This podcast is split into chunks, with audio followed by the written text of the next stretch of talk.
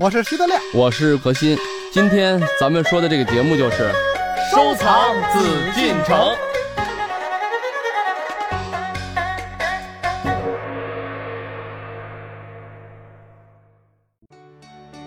今天呢，我们一起来收藏紫禁城，邀请到的还是大家非常熟悉的两位嘉宾何时人也组合。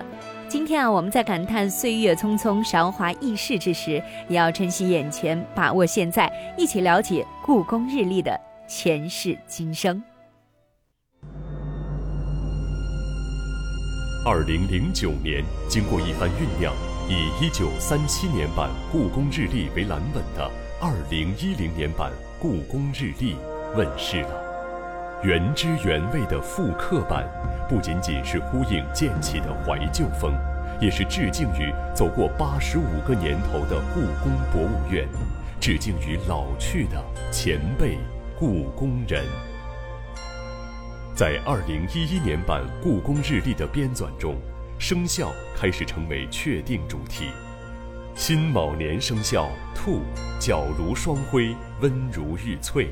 这一年的图片部分便选取了与此关联的花鸟和仕女、鹰戏题材绘画藏品，只在十二个月首的篇章页放置一件直接描绘兔子的画作，来呼应生肖。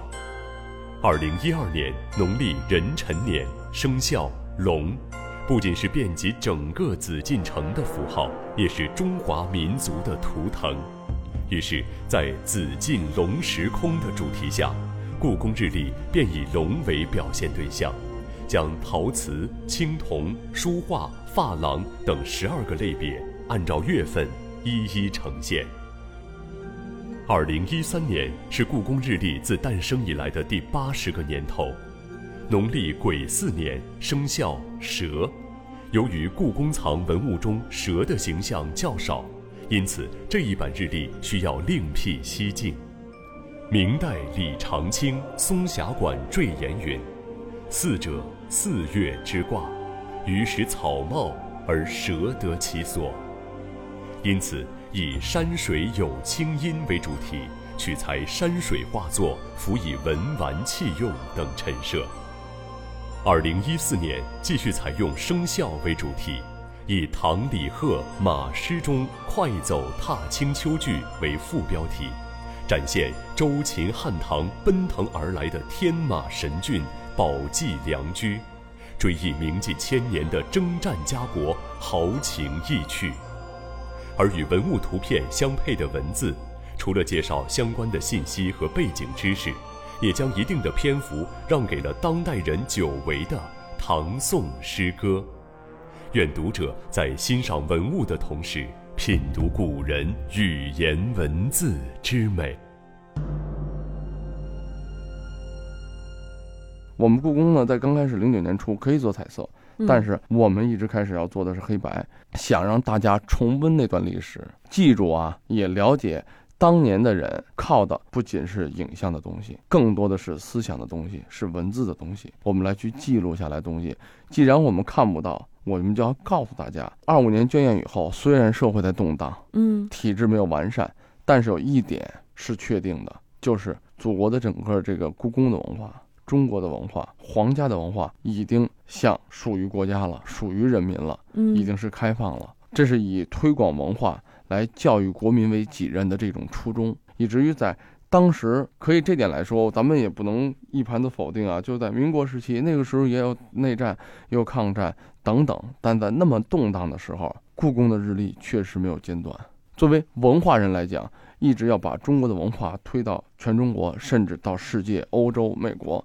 都在去推广，这就是中国文人的一种思想，一种对文化的一种敬业的一种力量。对，真的是这样。所以我们在零九年出版的时候，也出的是黑白的。嗯，但是呢，随着社会的进步，不断的好转发达，我们就把以前人没有做到、想做但做不到的事儿，我们要做到，所以推出了彩印版。从一二年开始，彩色全彩，而且现在每一本的质量，说实话，印的都非常好。对对对，现在所做出的这些努力也得到了认可哈。二零一一年末，故宫日历在三联书店的销售排行榜上是名列榜首的。对这一点，说实话，没想到说这种感情、这种文化啊。会得到社会的认可。嗯所以我在想，咱们的文化很多好的东西，咱们祖国优秀的东西啊，都要去推广。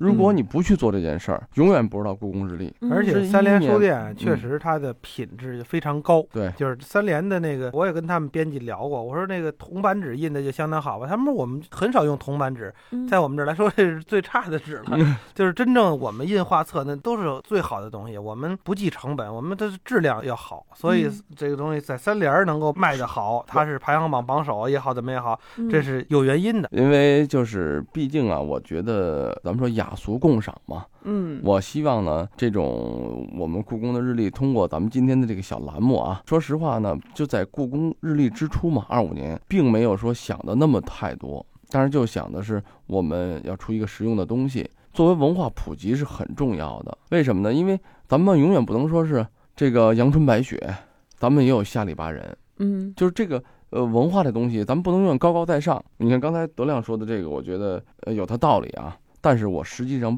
不希望这样。我希望故宫日历，当然说印数有限啊，可能做不到，嗯一一年就这么几千册，那不可能说我在所有的店都排行第一。但是我真的很希望在三联它是第一。嗯，我们知道它有一些，因为三联所针对的，像包括作家出版社都是比较固定的一些，咱们就说那种高端的一种文化需求者。当然了，在普通的老百姓心里头，咱们说这就是说网店吧，我也希望它能畅销。为什么？说明这个文化才真正进入到老百姓的这种生活中。对，我不希望说啊，只有一部分人去看，只有一部分人去了解。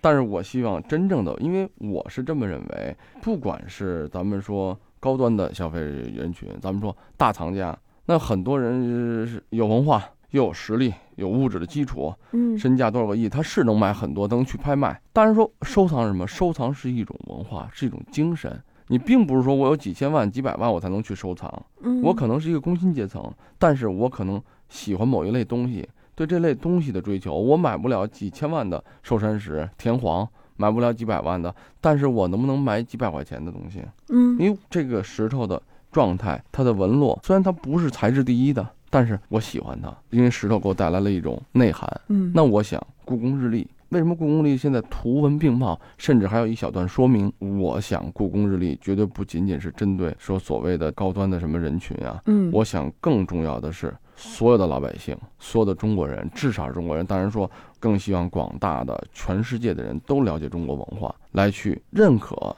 通过这一个文化，我们不可能拥有这么多宝物，嗯一个人，但是我们可以拥有这种文化，我们可以知道这个我们不得不打断何老师一下啊，这个何老师啊太过于理想化。啊，当然理想归理想啊，我告诉你，咱们嗯十几亿中国人啊，那有一个亿十也不错呀十分之一。对，十分之一有一亿人喜欢故宫日历，那了不得我们中华文化早就腾飞了，中国梦早就实现了。哎，你看看，所以我就这人说啊，就这点我我可能是，嗯所以我说搞艺术的啊，就永我是一个永远的太浪漫理想主义，不不 太浪不不不，呃，浪漫不谈不上对我来讲，但是理想主义确实我承认，在我心里头，因为说实话，大家都会觉得搞文物的人肯定是很古板的，嗯，怎么说很理性的，然后呢很安静的，没想到我们何老师也可以和德亮一块说相声。对对对，有的时候还更过分。我我有时候也在检讨自己啊，不能说是做着一个相声演员嗯 来抢德亮的饭碗。没有，就是我是觉得，实际上性格呀、表现呀、自己的想法，这都是外在的东西。嗯但是不管是怎么样，文化艺术永远源于什么？源于一种人的一种理想。人要如果没有梦想，我我相信他现在也登不到月球。嗯如果没有梦想，咱们现在也没必要什么嫦娥呀、神武啊等等啊。我觉得都源于理想，理想会变为现实的。当然说了，这一天什么时候到来，我不敢说，嗯但是我希望如此。嗯，德亮只是理性的告诉我，你现在不用想那么多，现在不会这样，我也清楚嗯，但是我还是在这个栏目中。希望，因为这个世界多一点理想，也就多一点美好。对我觉得这样的话会让我们的精神的生活，说实话，我们很难一个人马上去改变自己的物质状态，嗯嗯但是我们可以改变自己的精神，让我们每天生活的是快乐的，嗯生活是充实的。但是恐怕呀，这个如果大家都能像何老师这样，就也很难。我也理解哎德亮，同时呢也非常赞赏何老师，因为嗯何老师呢是一直擎着理想主义的大旗。对对当然，德亮呢也是拥有一双现实的眼睛。我呀，随便再举一个例子，为什么我觉得这故宫日历特别好、啊？嗯你看我很少就这么推心置腹的，我除了捧自己的时候啊，很少很少这么捧。嗯，啊他捧除了冷风头都除除了彼得亮的画儿这么好啊，嗯这个 故宫日历为什么好？你看我随便翻到一页，这是清明。清明呢，这个它背后呢，从这儿开始就是开始讲有关清明的这个习俗。那它跟马又有什么关系呢？清明上巳寒食，这是前后相继的踏青的假日。嗯，从过去来说，就是寒食节、清明节、上巳，这就是出去玩去的日子，对吧？对，春游的哎日，子。完了，一直这是四月五号、嗯六号、七号，一直都是唐朝的这个游骑图的和这些个踏青图的这些个图，啊，就是唐朝的人，他们骑着高头大马，戴着那个我们很熟悉的李白的那种帽子，叫蒲头哈，应该是叫、游在这个乐游原上，也有叫月游原，都可以啊。嗯哎，或者是游在这个曲江边上去玩儿、去出行，就跟我们北京人那个过去民国时候游二闸似的，出来在水边上玩儿。呃，男的、女的围坐一堂啊，这旁边还有老头老太太看，哎呦，这帮这个做官的大小姐们啊，都都出来了，等等有。点像野炊啊，哎哎，就是野炊啊。就是春游。他是用好几幅当时的这个唐代的画卷，表现出唐朝人是怎么样骑马的，唐朝人的马是什么样的。哎，马上这个到八号、九号、十号都是啊，一直到这是十三号，它就变成了什么呢？一个骑马出行的壁画，是一排这个骑马的人，但是仪仗队。嗯，在这个马呢，也不像刚才那些马了，它也是都是齐头并进，夸夸夸夸。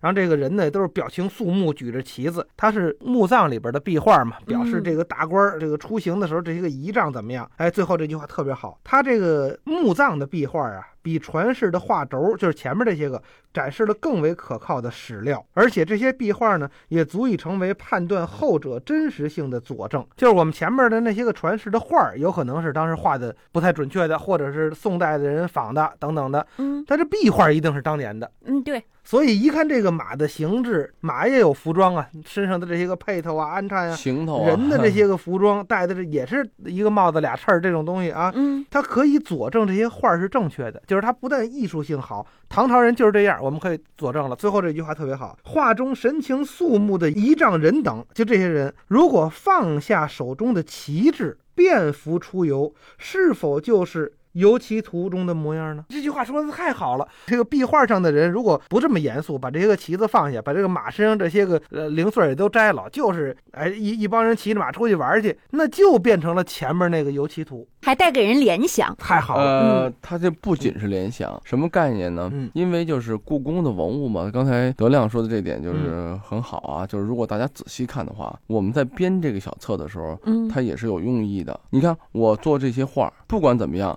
因为传世品啊，就有可能是后仿的。就像咱们说以前的那个王羲之的字，那不嗯唐摹本是最多的嘛，包括《兰亭序》也是双钩本啊、冯承素等等这些东西呢。我不管是不是当时是唐的，因为虽然我们现在作为画，我们定位是唐，有很多佐证。什么是佐证？历史的，刚才我说墓葬，它是历史的遗迹，当时的遗迹。嗯那就是说，唐代的画，不管他的画的画工如何如何怎么样，但是大体的特征，这肯定是当时的，没问题。用这个佐证来验证历史的遗迹，来验证它的前世的，咱们说之前的传世品，这是一个文化研究的序列。嗯，这已经不简单的是一个，当时咱们说为了画马，一个小册子里面，这个小册子我们在编的时候，就是很多编辑啊是费了很多心思的，确实非常好。对，嗯不仅仅是说我们要编一个小日历，编一个不仅简单的文化的，说我们光是推广，现在我们的这个故宫日历更进一步，实际上带有一个研究的性质。嗯，嗯，德亮刚才说的这个点很重要，就就是说这个文物啊，或者说我们说的文玩啊，嗯把把它那个往世俗化拉一点儿，嗯，它值钱，这个是最低等的。就是我们大家收藏这个呢，都知道收藏文物，因为它好玩啊，它有内涵啊，嗯但是它还是因为值钱，是吧？它如果不能升值，恐怕大家就不去买它了。但是这个文物，它首先的价值在于还原当时的那个历史场景，唐朝人到底什么样？对永丰生在唐朝，到底会穿一个什么样的衣服？会怎么样的去上班？嗯然后下班时候上哪儿去玩，会去看什么样的戏，就这些东西是怎么来的呢？嗯，都是文物当中它体现出来这些，东西，对还原历史。而且啊。以前嘛，视死如是生啊，嗯嗯所以说他还是那个时候，包括为什么秦兵马俑那么有名啊，嗯，啊，甚至都是等大的真人的这种形象，目的就是我要把这个世俗的东西全部，这人生前跟死后是一样的嘛，嗯所以说更能体现历史。所以这一页一页看过来，从前边的画儿到后来的壁画，再到后边很真实的这个俑了。这就是唐朝人，就这模样。那小姑娘就是那么胖胖乎乎的，对，都是马的文化嘛。你看它嗯，它内部它有它自己的逻辑，而且还那么好。那当然听众可能翻不到啊。四月二十四号这边呢是张轩的《国国夫人游春图》，这个太有名了，嗯就是任何美术史都会有。您随便上网一搜，《国国夫人游春图》这个太有名了，是吧？嗯，但是这个排列的好，他剪了《国国夫人游春图》里边有好多女人骑着马呀，他要四六幅，他剪了六幅这个马的头像，把它排到这一页，太精彩了。这六个马，有的抬头，有的低头，有的那大眼睛忽马年嘛闪忽闪对吧啊，看着外边。所以说有的回着头，简直！假如把它，我我给你出一个商机啊，假如把这个东西做成冰箱贴，一定会大卖。一个小小的册子啊，嗯因为我们是故宫人，我们在做的每天都是重复着啊，去来挖掘，去来表现，去来守护咱们文物啊、祖国文化的这些东西。但是呢，我也没想到呢，就我的搭档啊，永丰啊、德亮啊，虽然平时我们也在开玩笑逗，但实际上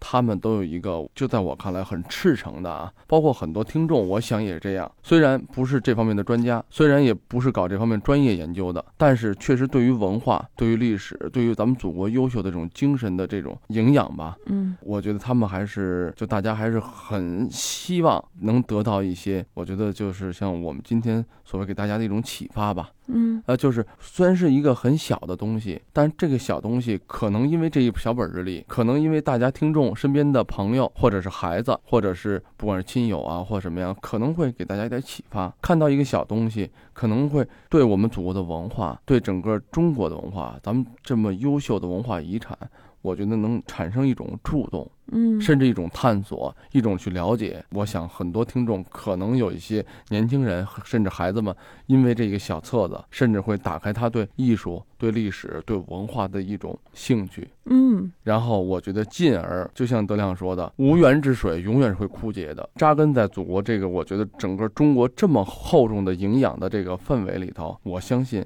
我们现在能做到的，就是我们去引导大家，去希望大家去更多的去了解我们现有的以前曾经这么辉煌的文化，嗯，进而我们去继承和发扬。对，然后让我们这个有缘的这个水能永远的这么去，我觉得别干涸。